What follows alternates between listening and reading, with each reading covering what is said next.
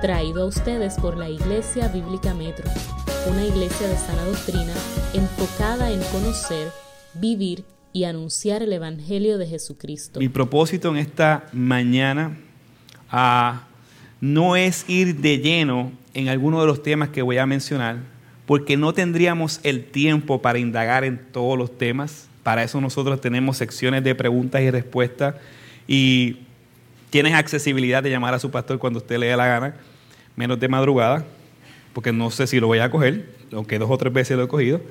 Ah, pero la idea que quiero transmitir es que no voy a ir de lleno en alguno de los temas que voy a mencionar, pero sí vamos a ver el texto y examinar el texto. Nosotros estamos en la serie de Hechos de Jesús, la expansión de su iglesia. Y vamos versículo por versículo, capítulo por capítulo, exponiendo el texto en su contexto para aplicarlo hoy en día a nosotros. Eso se llama predicación. Ah, con eso en mente, yo no voy a entrar de lleno en lo que es el tema de la teonomía, que significa cómo el mundo y los gobiernos deben observar la ley de Dios para el establecimiento de las leyes terrenales. Tampoco voy a hacer una teología de la teocracia, cómo es que Dios gobierna por encima de los gobiernos establecidos en la tierra. Y tampoco voy a hacer una, una teología de la sumisión a las autoridades, Romanos capítulo 13, porque el pasaje de hoy no habla directamente de todos estos puntos, pero lo que sí el texto de hoy nos va a a, dar a entender es, es, cómo debemos observar. Va, va, a ponernos unos lentes para saber cómo responder bíblicamente y, y sabiamente a las injusticias que un gobierno puede ejercer sobre un creyente y sobre el mundo. Con eso en mente, el tema de hoy se titula De ninguna manera una respuesta bíblica a la injusticia gubernamental. El texto que vamos a estar exponiendo en esta mañana es Hechos 16, versículos 35 al 40. Pero me gustaría ir al 16, versículo 16, para ir contextualizando lo que está sucediendo y entonces aterrizarlo en estos últimos versículos. ¿Ok? Así que vamos a ponernos de pie para leer Hechos 16 en reverencia a la palabra de Dios. Voy a leer versículo 16 al versículo 24 y luego voy a brincar del 35 al 40, que es el texto que vamos a estar leyendo hoy. Vamos a contextualizar. Dice, mientras íbamos al lugar de oración nos salió al encuentro una muchacha esclava que tenía espíritu de adivinación, la cual daba grandes ganancias a sus amos adivinando. Esta, eh, esta, siguiendo a Pablo y a nosotros gritaba, estos hombres son los siervos del Dios Altísimo quienes les proclaman el camino de salvación. Versículo 18. Esto lo hacía por muchos días, pero desagradando esto a Pablo, se volvió y dijo al Espíritu, te ordeno en el nombre de Jesús que salgas de ella, y el Espíritu salió en aquel mismo momento. Versículo 19. Pero cuando los amos vieron que les había ido la esperanza de ganancias para ellos, prendieron a Pablo y a Silas y los arrestaron hasta la plaza ante las autoridades. Después de haber presentado a los magistrados superiores, dijeron estos hombres, siendo judíos, alborotan nuestra ciudad y proclaman costumbres que no nos es lícito aceptar ni observar, puesto que somos romanos. La multitud se levantó a una contra ellos y los magistrados superiores, rasgándoles sus ropas, ordenaron que los azotaran con varas. Después de darles muchos azotes, los echaron en la cárcel, ordenando al carcelero que los guardara con seguridad, el cual habiendo recibido esa orden, los echó en, la, en el calabozo interior y les aseguró los pies en el cepo. Versículo 35. Ahora sí. Cuando se hizo de día, los magistrados superiores enviaron a sus oficiales diciendo, suelta a esos hombres. El carcelero comunicó a Pablo estas palabras diciendo, los magistrados superiores han dado orden de que les suelte. Así que salgan ahora y vayan en paz.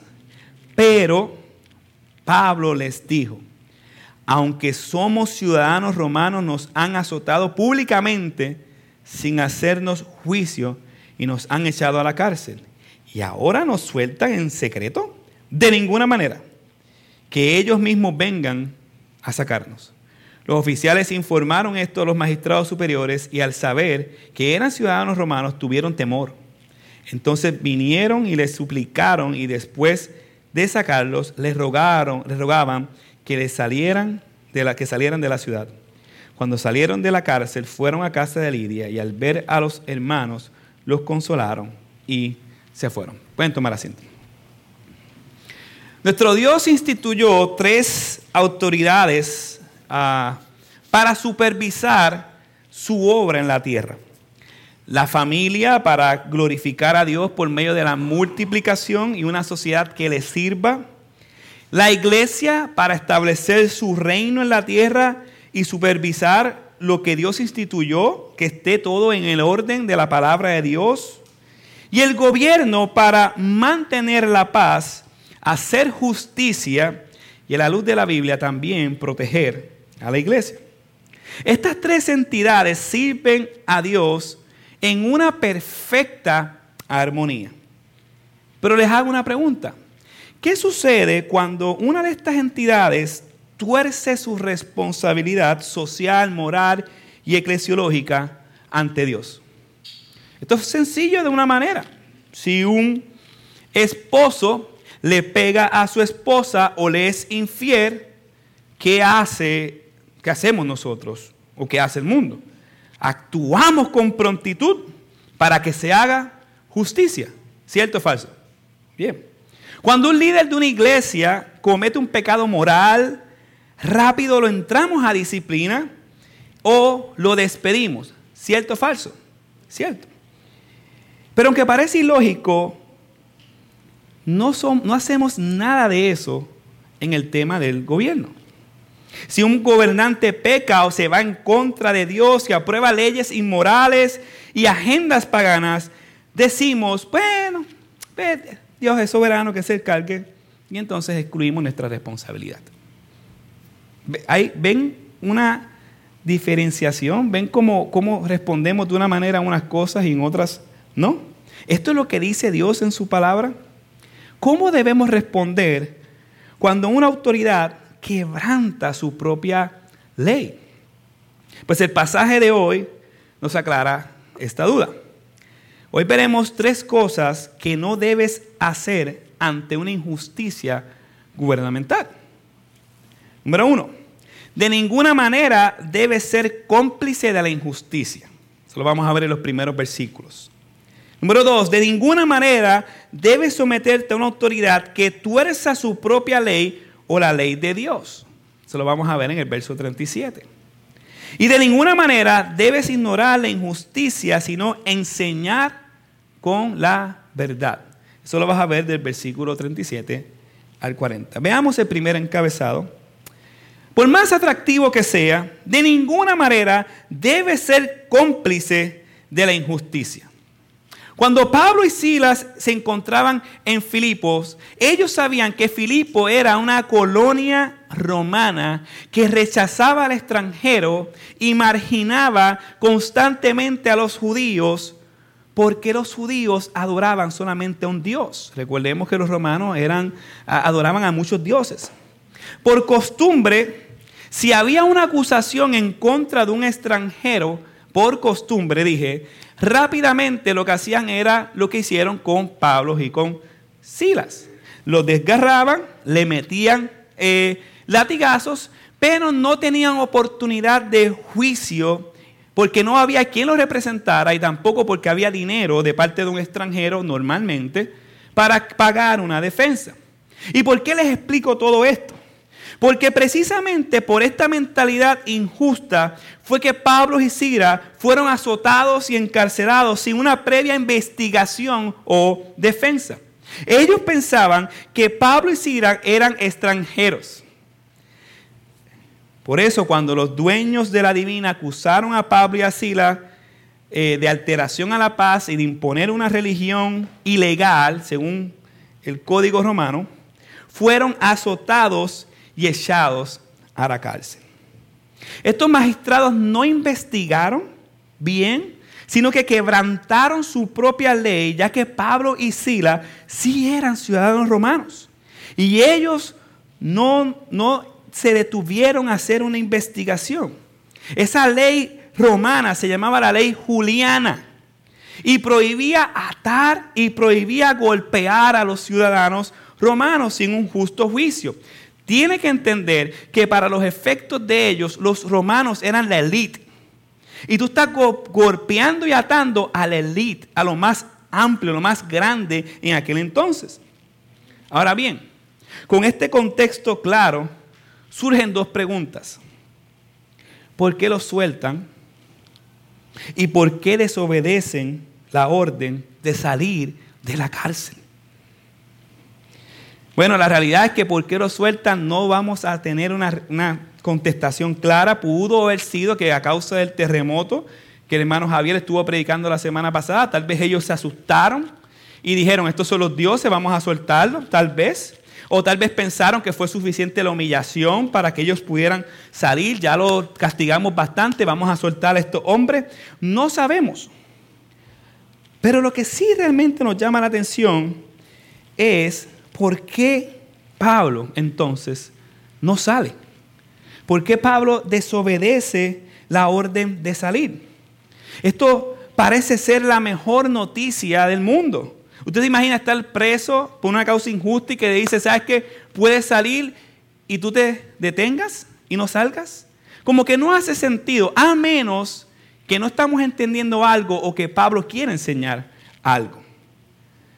Pablo tenía una visión más amplia del Evangelio que nosotros hoy en día.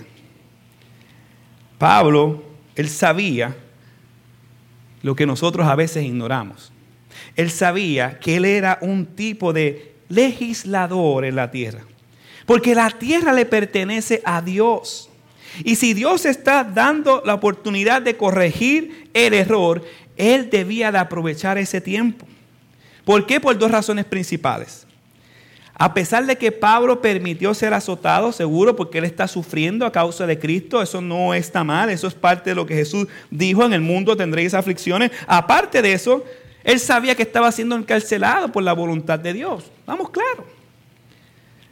Él sabía que eran inocentes y él sabía que no había violado la ley, sino que estaba haciendo lo que Dios lo mandó a hacer. Así que él estaba claro en ese sentido.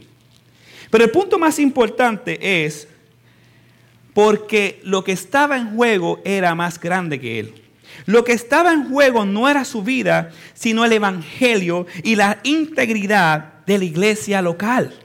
Recordemos que esa iglesia era recientemente plantada. Había nuevos creyentes, había nueva gente, el Evangelio estaba haciendo una gran obra y ellos fueron acusados injustamente como si fueran unos criminales cuando no eran ningún criminal.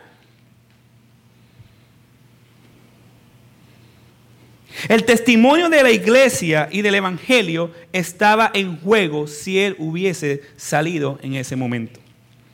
Las personas estuvieran diciendo, esa es la iglesia de los criminales. Esa es la iglesia que quebranta la ley. Esa es la iglesia que anuncia mentiras y por eso fue que están presos. Porque fue públicamente lo que sucedió. Pues de la misma manera, el testimonio de la iglesia y del evangelio está en juego cuando no somos fieles en entender y conocer la verdad en todas las esferas de la vida, como el apóstol Pablo lo estaba haciendo. Cuando obedecemos mentiras, sabiendo o no sabiendo que es mentira, somos cómplices de la injusticia y de la reputación de la iglesia y del evangelio. Tu ignorancia, tu centralidad en ti mismo, el hacerte de la vista larga en los asuntos que ocurren en este mundo, te hacen cómplices de la injusticia. En no decir nada cuando se aprueban leyes en contra de la familia. En no decir nada cuando se aprueban leyes para matar a niños en el vientre. En no decir nada cuando, cuando ah, para salvar a algunos otros son marginados. En no decir nada cuando vemos la pobreza, la injusticia, nos hace cómplices de la misma injusticia.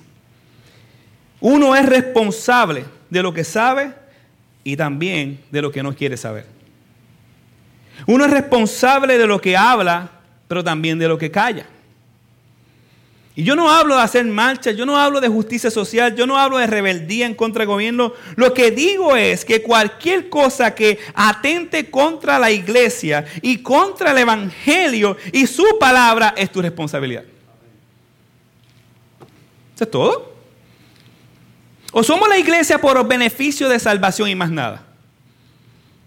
Somos un tipo de hipercalvinismo que nos sentamos en nuestra zona de comodidad y decimos, bueno, pues ya yo soy salvo, ahora pisa love y adoro la paz. ¿Cuándo vemos eso en la Biblia? En ningún lado. Vino el príncipe de paz y nos dijo, mi paz los dejo. Pero también dijo, vine a traer guerra.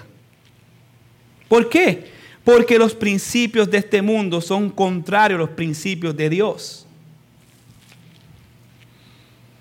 Y nosotros no debemos abrazar nuestras comunidades para decir, estoy bien, Dios me bendice, sino abrazamos nuestras comunidades para seguir el avance del Evangelio y proclamar la verdad, cueste lo que nos cueste.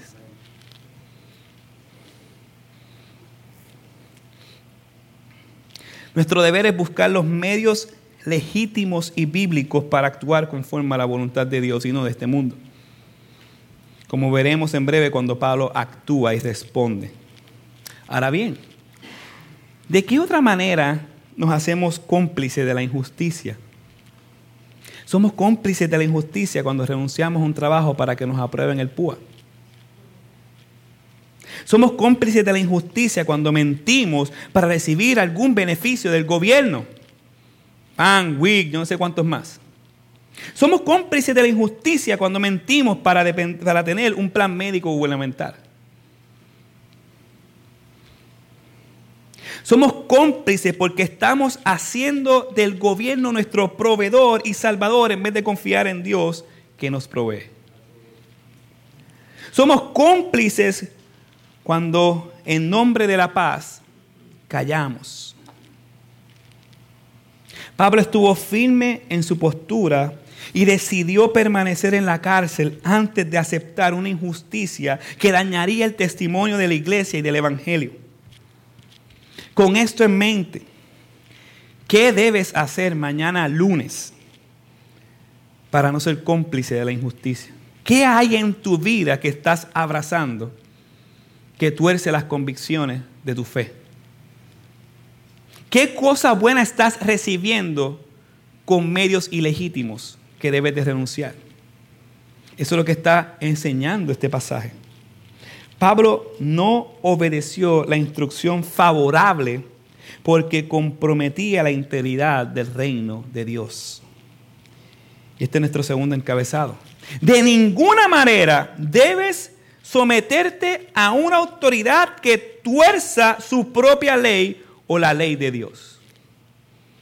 ¿Qué hizo Pablo? Entonces, ¿cómo, cómo vemos eso? Pues Pablo hizo dos cosas magistrales. Él apeló con sabiduría y señaló el error. Si fuéramos a contextualizar lo que Pablo hizo en el versículo 37, lo que Pablo hizo fue apelar a la constitución romana, por así decirlo. Mire cómo dice el versículo 37. Pero Pablo les dijo, aunque somos ciudadanos romanos, no nos han azotado públicamente sin, hacerlo, sin hacernos juicio y nos han echado a la cárcel y ahora nos sueltan en secreto de ninguna manera que ellos mismos vengan a sacarnos. ¿A qué pelamos nosotros? ¿Conoces tus derechos como ciudadano americano? ¿Has leído la constitución de Estados Unidos?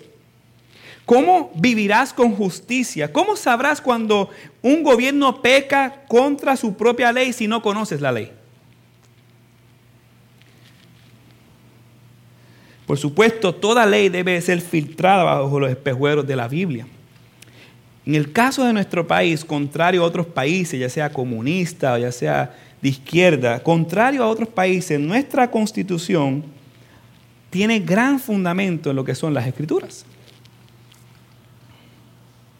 Ya que en nuestro caso, como norteamericanos, la constitución la hicieron basada en la Biblia. Los puritanos, cuatro puntos calvinistas. ¿Conoces tú entonces tu constitución? Pablo conocía muy bien las escrituras, muy bien, pero también su contexto y las leyes que los rodeaban. ¿Cómo Pablo sabía que lo que estaban haciendo era erróneo y estaban pecando? ¿Cómo lo sabía? Porque él conocía sus derechos a la luz de la ley romana. Básico. Por ejemplo, vamos a traer esto a nuestro contexto hoy en día. ¿Cómo sabemos que en este caos, y, yo quiero hacer un paréntesis, no vamos a entrar en opiniones personales, yo simplemente quiero irme por la Biblia y por la Constitución. ¿Cómo sabemos que ciertas leyes y normas se quebrantaron en este tiempo de año y medio con el asunto de restricciones y políticas y todo esto? ¿Cómo sabemos eso? ¿Cómo yo puedo decir, no, es que esto estuvo mal, esto estuvo mal? Esto... ¿Opinión personal? No. Primero porque la Constitución prohíbe muchas de las cosas que estaban haciendo. Por ejemplo, los cierres provocaron un discrimen en los negocios. Los negocios locales, muchos cerraron. Yo no voy a pedir que alcen la mano de cuáles fueron los negocios locales que cerraron. Muchos de aquí van, conocen a muchos dueños que tuvieron que cerrar.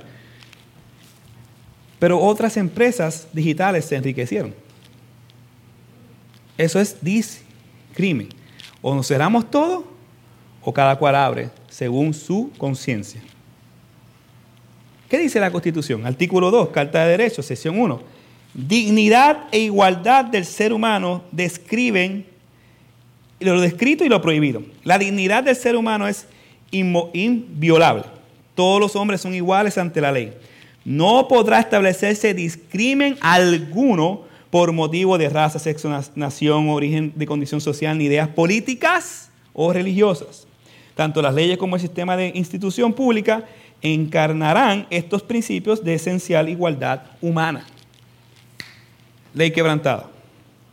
Hermano, hay países enteros que se empobrecieron a causa de estas restricciones mundiales. Pero a nosotros no nos importa. No importa un bledo. ¿Sabes por qué? Porque estamos ensimismados en nosotros mismos. No nos importa porque tenemos una vacuna, no nos importa porque recibimos los chequecitos de púa de 1.200, 1.400 pesos, no nos importa el prójimo. Y de verdad molesta mucho. yo tengo un amigo, en Ricardo, en Colombia. Yo hablo con él una vez al mes. Y el pastor me dice que lo difícil que ha sido toda esta etapa. Porque el problema que usted ve ahora por CNN en Colombia, que hubo marchas en contra de la, de la subida del gobierno por los impuestos. El problema no empezó ahí. ¿Sabe cuál fue el problema original en Colombia? Que las restricciones obligaron a gente a salir de sus casas a violar el gobierno porque no tenían que comer. Porque nosotros recibimos 1.400, 1.600 o 3.000 pesos y los gastamos en 20.000 porquerías. Pero mientras tanto en Colombia por causa de las restricciones hay gente que murió de hambre. Pero no nos importa. Nos importa nuestra vida, nuestro ensimismamiento. Eso provocó que miles y miles y miles de personas sufrieran enfermedades, murieran negocios cerrados, empobrecimiento. Lógico, le suben los impuestos, ¿qué va a hacer la gente? ya no puedo más, estoy desesperado, hay que hacer algo. Lógico, ahí se metió otro grupo a hacer otras cosas que no tenía que hacer, ahora se está virando la tortilla, pero este es mi punto. Estamos tan concentrados en nosotros con nuestros chavitos de Trump o Biden, quien sea que sea, que a última hora solo pagamos nosotros. El punto aquí, familia, es que no podemos hacer leyes injustas o justas para unos y injustas para otros. Los cierres, dieron jurisdicción al gobierno donde la ley le prohibía. Sección 3, libertad de culto. No se aprobará ley alguna relativa al establecimiento de cualquier religión, ni se prohibirá el libre ejercicio de culto religioso. Habrá completa separación entre la iglesia y el Estado. Sección 4, libertad de palabra y prensa, reunión pacífica, petición para reparar agravios. No se aprobará ley alguna que restrinja la libertad de palabra o de prensa o de derecho del pueblo de reunirse en asamblea pacífica y a pedir al gobierno la reparación de agravios. También el cierre causó enfermedades psicológicas, divorcios, suicidios, vicios, los cierres quebrantaron el derecho a la propiedad privada, yéndose en contra de la sección 7 del derecho de la vida, la libertad y el disfrute de la propiedad. Familia, hay tantas cosas que se violaron constitucionalmente que tendría que hacer una serie sobre ese tema. Una serie de por lo menos ocho ah, predicaciones. Pero lo cierto no es solo que fueron que violaron los derechos anticonstitucionales. Está bien, está bien. Más importante es nuestra autoridad primordial y es la palabra de Dios. Y más que la constitución, lo que se quebrantó fueron un sinnúmero de principios y leyes bíblicas en la palabra. Deducimos el derecho a la propiedad privada de Éxodo 20, los 10 mandamientos. Eso protege la propiedad privada. Deducimos los, que los cierres estuvieron mal porque la Biblia dice que no es bueno que el hombre esté solo en Génesis. ¿Cómo sabemos que estuvo mal encerrar a los sanos en sus casas? Porque la Biblia dice en Levítico 13 que son los enfermos que tienen que salir del campamento. Y porque la Biblia dice en 2 Tesalonicenses capítulo 10, versículo 10, el que, el que trabaje, que, el que no trabaje, que no coma. Otro ejemplo.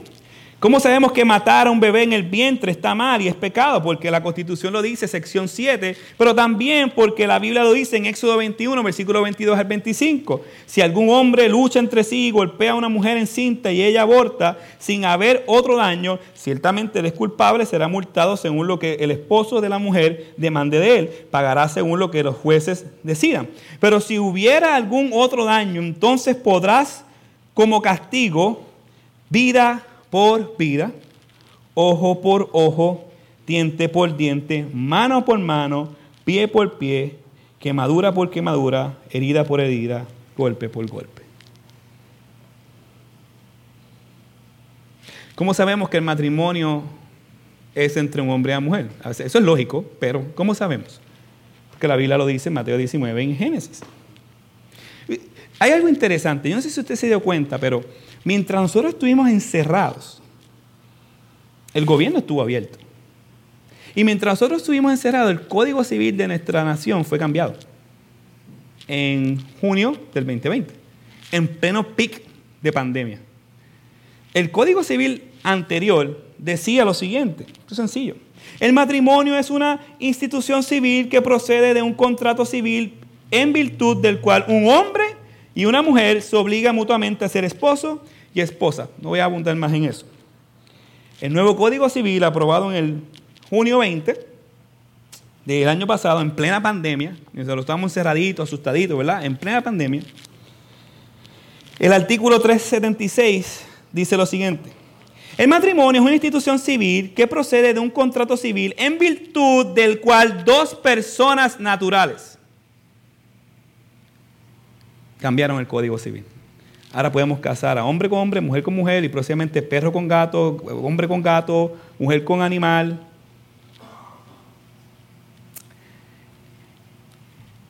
Ah, Dios es soberano. ¿Y yo qué? Si la tierra le pertenece al Señor, ¿qué hago yo? ¿Comer popcorn y decir Dios es soberano? No, amada iglesia. Yo hablaba con una persona, no sé, hace, hace qué tiempo, si fue con mi hijo, no, recuerdo.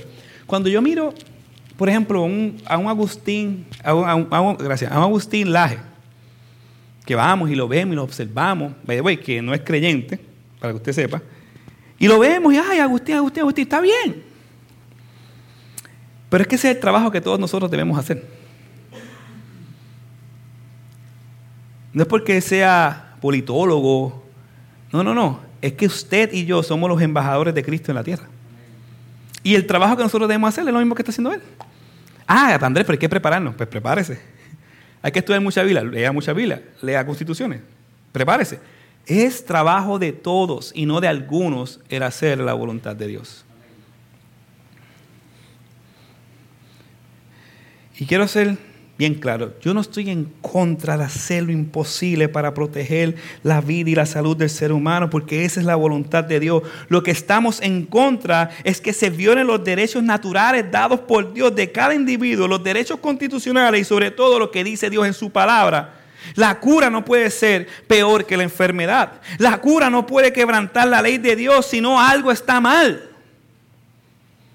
Y debemos hacer lo que Pablo hizo. Él no obedeció la injusticia porque iba en contra de la ley y en contra de Dios. La Biblia nos presenta un gran número de historias parecidas a lo que estamos viendo aquí. Por ejemplo, en Daniel capítulo 6, versículos 6 al 12. No voy a leer todo por falta de tiempo, pero simplemente usted sabe que hubo un edicto de que prohibían, ¿qué? Dígame, orar y adorar a otro que no fuera el rey. Versículo 10. Sin embargo, cuando Daniel oyó que se había firmado la ley, fue a su casa y se arrodilló.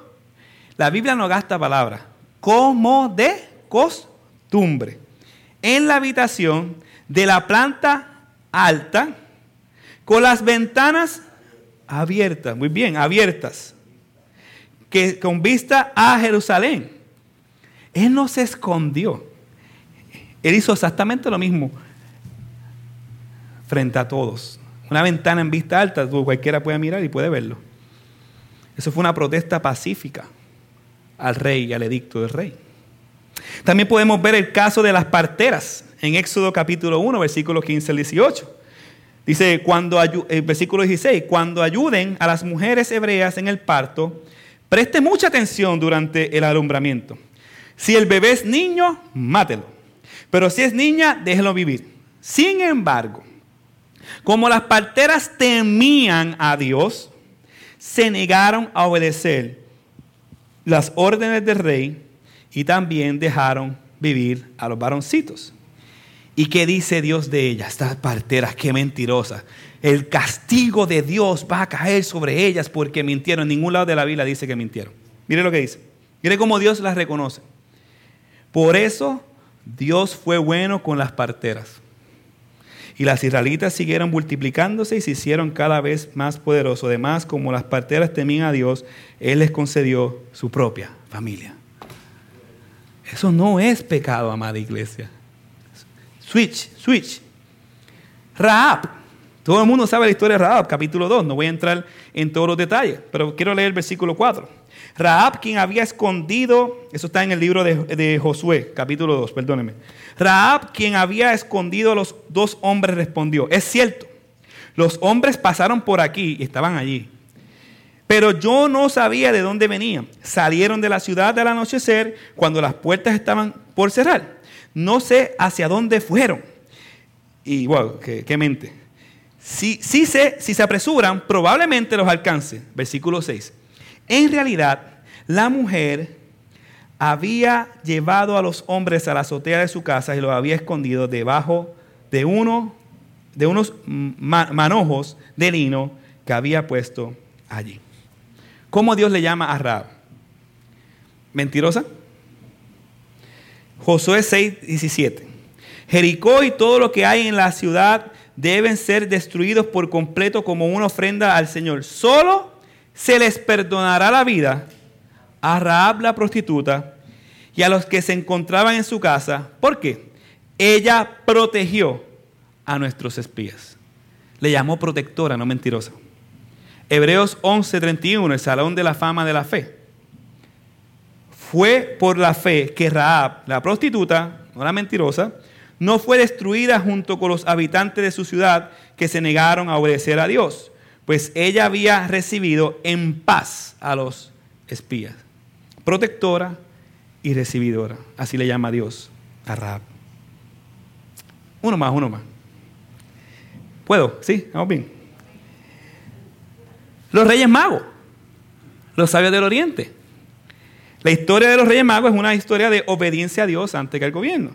En Mateo capítulo 2, no voy a leer todo completo, mire lo que dice el versículo 7.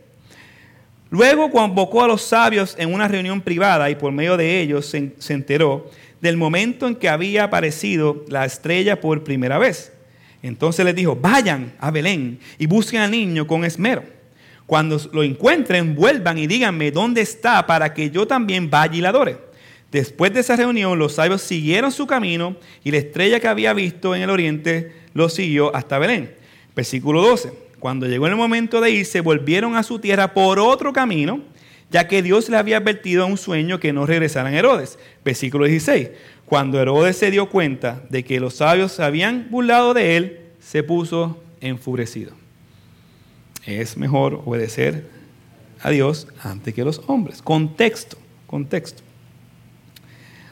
Nosotros somos llamados a someternos a las autoridades Y las autoridades son llamadas a someterse a Dios. Esta es la armonía que presenta la Biblia. Pero cuando una de las partes quebranta la ley, somos llamados a obedecer a Dios antes que los hombres. A mí no me gusta decir desobedecer, porque realmente estamos obedeciendo a Dios antes que los hombres. Porque si no hacemos eso, entonces la autoridad que Dios ha puesto se convertirá en el Dios de nosotros. ¿Qué es lo otro que hizo Pablo? Señaló el error y esto nos lleva al tercer punto. De ninguna manera debes ignorar la injusticia, sino enseñar la verdad. Versículo 37 al 40. La única manera de no ignorar la injusticia es hablar verdad. Y si no conoces la verdad, investigala. Es parte de ti. Sherlock, Holmes. es parte de, nuestro, de nuestra manera de vivir, investigar. Pero Pablo le dijo, aunque somos ciudadanos romanos, nos han azotado públicamente, él está corrigiendo el error, sin hacernos juicio y nos han, hecho, nos han echado a la cárcel y ahora nos sueltan en secreto de ninguna manera que ellos mismos vengan a sacarnos. Nuestro deber como creyentes y sacerdotes de Dios es señalar el error. Y para señalar el error, ¿usted sabe qué tiene que hacer? Conocer la verdad y conocer la mentira. Si usted no conoce la verdad, no va a poder conocer la mentira. Y si no conoce la mentira, no va a poder señalar el error. Eso es parte de nosotros. Para traer a la verdad bíblica al mundo. Debes conocer el error. Debes proclamar el Evangelio, pero también debes hablar todo el consejo de Dios a todo el mundo. Así que Pablo no está siendo rebelde ante las autoridades. Quítese eso de la mente.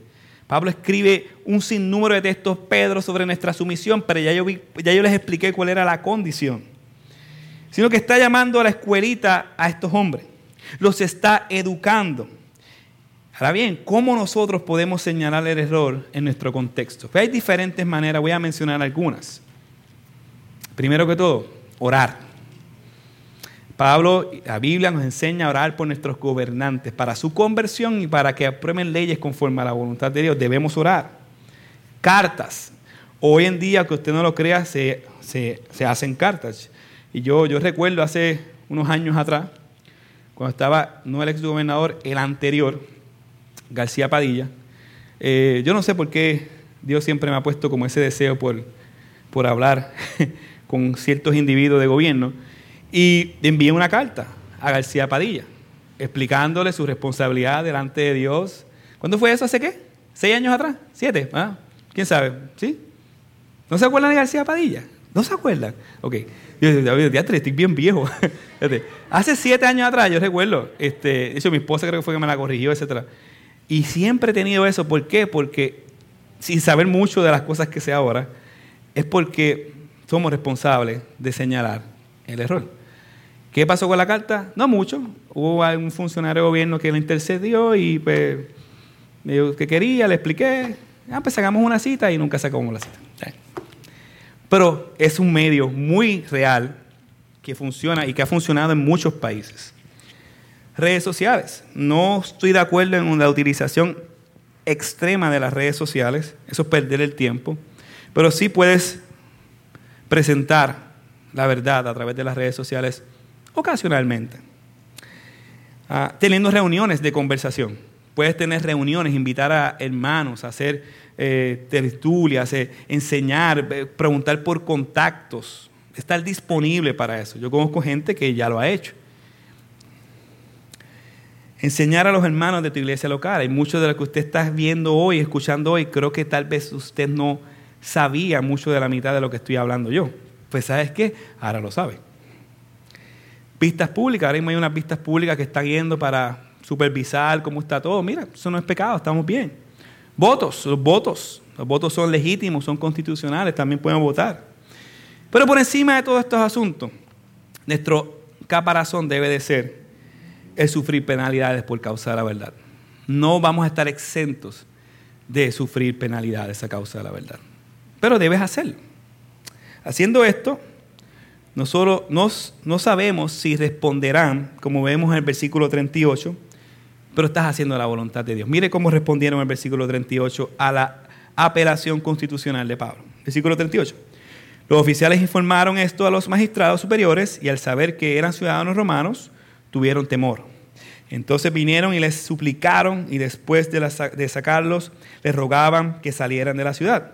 Ellos tuvieron temor porque podían ser despedidos y porque posiblemente si, lo, si Roma se enteraba de lo que sucedió, pudieran haber quitado la colonia y los beneficios de ser colonia en Filipo. Así que esto era algo bien grave, eh, una posición política bien difícil, así que ellos le pidieron que se marcharan, porque tampoco podían votarlos. Por eso que les rogaran que se fuera de la ciudad. Pero, versículo 40, cuando salieron de la cárcel, fueron a casa de Lidia. Y al ver a los hermanos, los consolaron y se fueron. Y aquí hay una imagen hermosa del Evangelio. Los que estuvieron días en la cárcel, proclamando la verdad, adorando a Dios en la cárcel y glorificando al Señor, salieron y consolaron a los que estaban afuera, esperando, quizás orando por ellos. No es al revés. Fue Pablo y Sila los que fueron a consolar a los que estaban afuera de la cárcel. Oh, eso es mucho. En la cárcel el Dios de toda consolación, fue su consuelo para ellos. El momento más difícil y no el de paz fue donde Dios se manifestó más grande en la vida de ellos. Y en nuestro caso, es el Evangelio el consuelo de nuestras almas. Cuando nosotros entendemos el Evangelio, entonces podemos consolar a los que estén desconsolados. Y eso es lo que presenta aquí. Ellos en el momento más difícil de su vida, en el contexto de la cárcel y toda la situación, estaban tranquilos, porque estaban confiando en el Señor. Pero tan pronto salieron y vieron una dificultad, una gente desconsolada, fueron a consolarlos. ¿Te imaginas el ánimo que tuvo la iglesia? El gozo que tuvo la iglesia al ver a gente azotada, eh, sucia, asquerosa de un pozo, diciéndole, tranquilo, Dios está en medio nuestro. ¡Wow! Eso es consolación para nosotros. Si tú estás aquí y no has entendido el Evangelio, no importa cuántos años tú llevas en la iglesia, el consuelo que necesita tu alma no es un mejor trabajo, no es un mejor carro, no es una mejor familia, no es un mejor gobierno. El consuelo que necesita tu alma es Jesucristo es el conocer a Cristo. Ese es el mejor consuelo, es el único consuelo para tu alma. Tú puedes estar en un calabozo, como puedes estar viviendo fuera de un calabozo y vas a estar tranquilo porque el consuelo de nuestra vida es Jesús y su glorioso evangelio. Y lo mismo aplica para ti que estás aquí, que eres creyente, que has nacido de nuevo, que te has arrepentido de tu, de tu pecado. No somos llamados a estar en paz con el mundo sino a tener paz con Dios en medio de un mundo corrompido por el pecado. Somos llamados a señalar el error a la luz del Evangelio y esto traerá conflictos, pero a la vez paz en tu corazón, porque estamos haciendo la voluntad de Dios. Quiero cerrar con una frase de Calvino y de Benjamin Franklin. Juan Calvino decía, que la teocracia y la democracia se asocian de una manera fácil y natural. El gobierno civil ha recibido de Dios el deber y la responsabilidad de mantener la paz y la tranquilidad para que la iglesia pueda florecer. El gobierno civil tiene como fin principal tanto, tanto vivamos como hombres el compartir y proteger el culto público a Dios, defender la sana doctrina de la piedad, y la posición de la iglesia, ajustar la vida a la sociedad, educar nuestra conducta conforme a la justicia civil, la reconciliación de unos con otros, promover la paz y la tranquilidad en general. Cuando esto no ocurre, somos llamados a obedecer a Dios antes que a los hombres.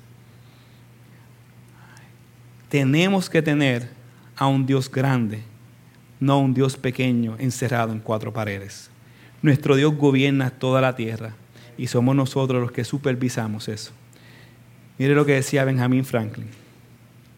Y espero que este sea nuestro pensar. He vivido, Señor, mucho tiempo. Cuando más vivo, las pruebas son más convincentes de que veo esa verdad. Lo que Dios gobierna en los asuntos, eh, de, de que Dios gobierna en todos los asuntos de los hombres. El Señor es nuestro César y a Él debemos toda la gloria y toda la honra y todo el honor. Vamos a orar.